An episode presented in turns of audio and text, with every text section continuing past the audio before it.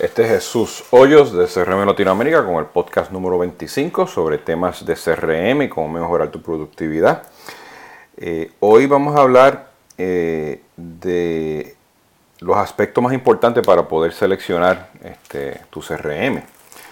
Eh, y, este podcast, pues yo creo que lo voy a hacer de, tres partes para poder hablar un poco sobre las diferentes formas eh, y opciones que tienes para poder seleccionar un CRM.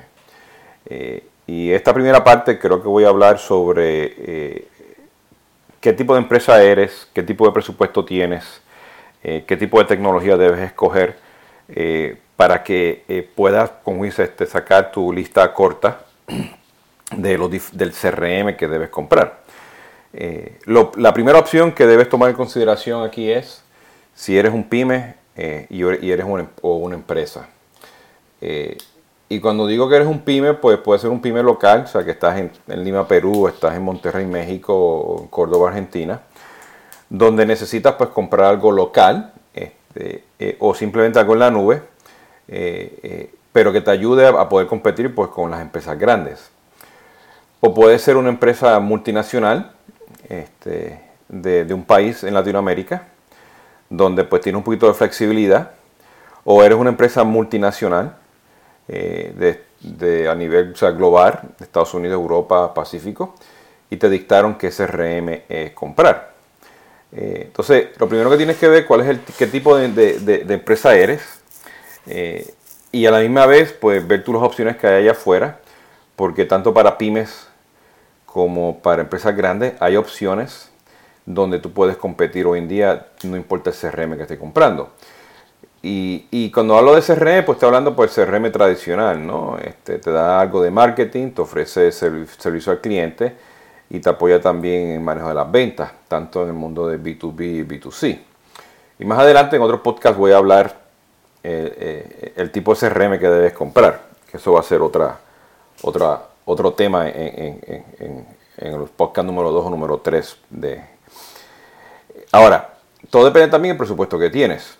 Eh, o sea, ya sabes qué tipo de empresa eres, ahora vamos a ver qué presupuesto tienes. Dependiendo de la empresa, pues tienes que tener este, eh, los dos tipos de presupuestos que, se elaboran para este, seleccionar un CRM.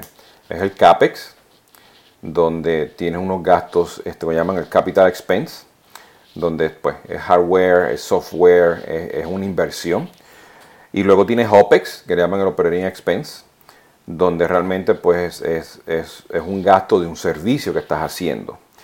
Y esto es bien importante porque muchas empresas, lo que son telcos, bancos, tradicionalmente pues tienen lo que llaman el CAPEX. Este, y todo lo que es bajo la nube pues OPEX. ¿no? Entonces tienes que super validar qué, tipo de presupuesto eh, eh, tienes para, para poder manejar eso.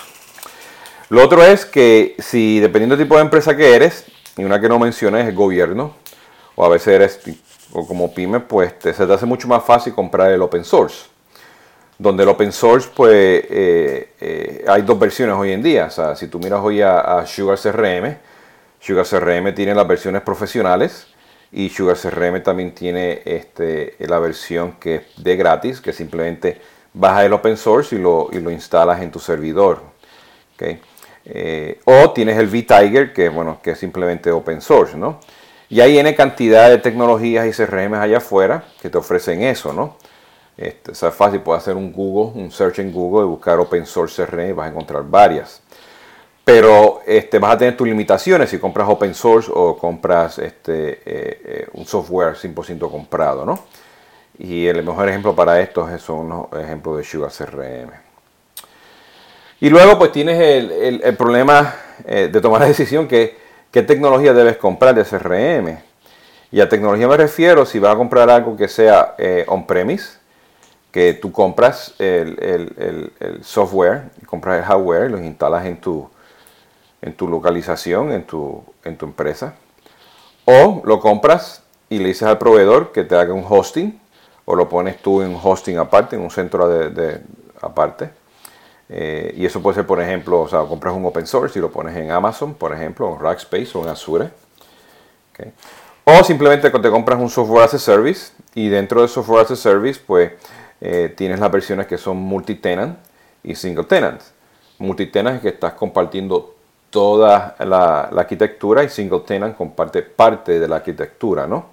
Eh, en su descripción, definición más sencilla.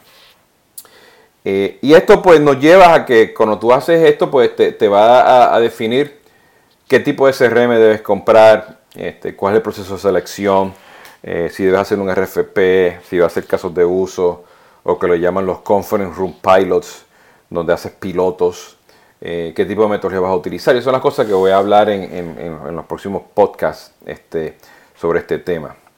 De nuevo, tienes que supervalidar, tienes un pyme, y qué, y, qué tipo de empresa eres, multinacional o, nacional localmente. ¿Qué tipo de presupuesto tienes? Este, si es CAPEX o OPEX, muy importante, porque en muchas de las empresas software as a service no te aceptan un presupuesto de CAPEX. Okay. Eh, eh, ya que te piden pagar cada tres meses, no tienes mantenimiento, este, y mayor las veces te piden pagar este, a veces por anticipación. Luego tienes que validar si quieres open source. Eh, y en open source pues tienes dos formatos. Tienes el open source comprado, como Sugar CRM con sus versiones comerciales. Y luego pues tienes este, el open source que simplemente lo bajas y lo, y usas y lo, y instalas. Todos tienen sus beneficios, ¿no? Y, y sus beneficios y bueno, y, yo, yo, yo personalmente no, no compraría este, un open source si, no tengo el, apoyo del proveedor, ¿no? Y luego tienes pues este, el tipo de tecnologías, el on-premise, el software as a service y el hosted.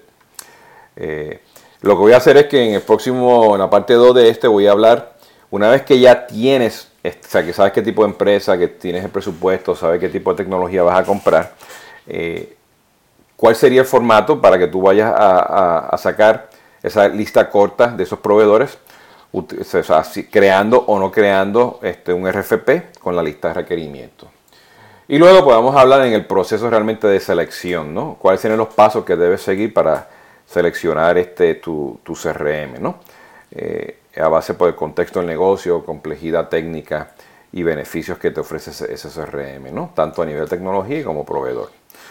Bueno, esto ha sido Jesús Hoyo, espero que esto le haya ayudado. Este, de CRM Latinoamérica, esto ha sido el podcast número 25 grabado en octubre 6, 2014. Muchas gracias.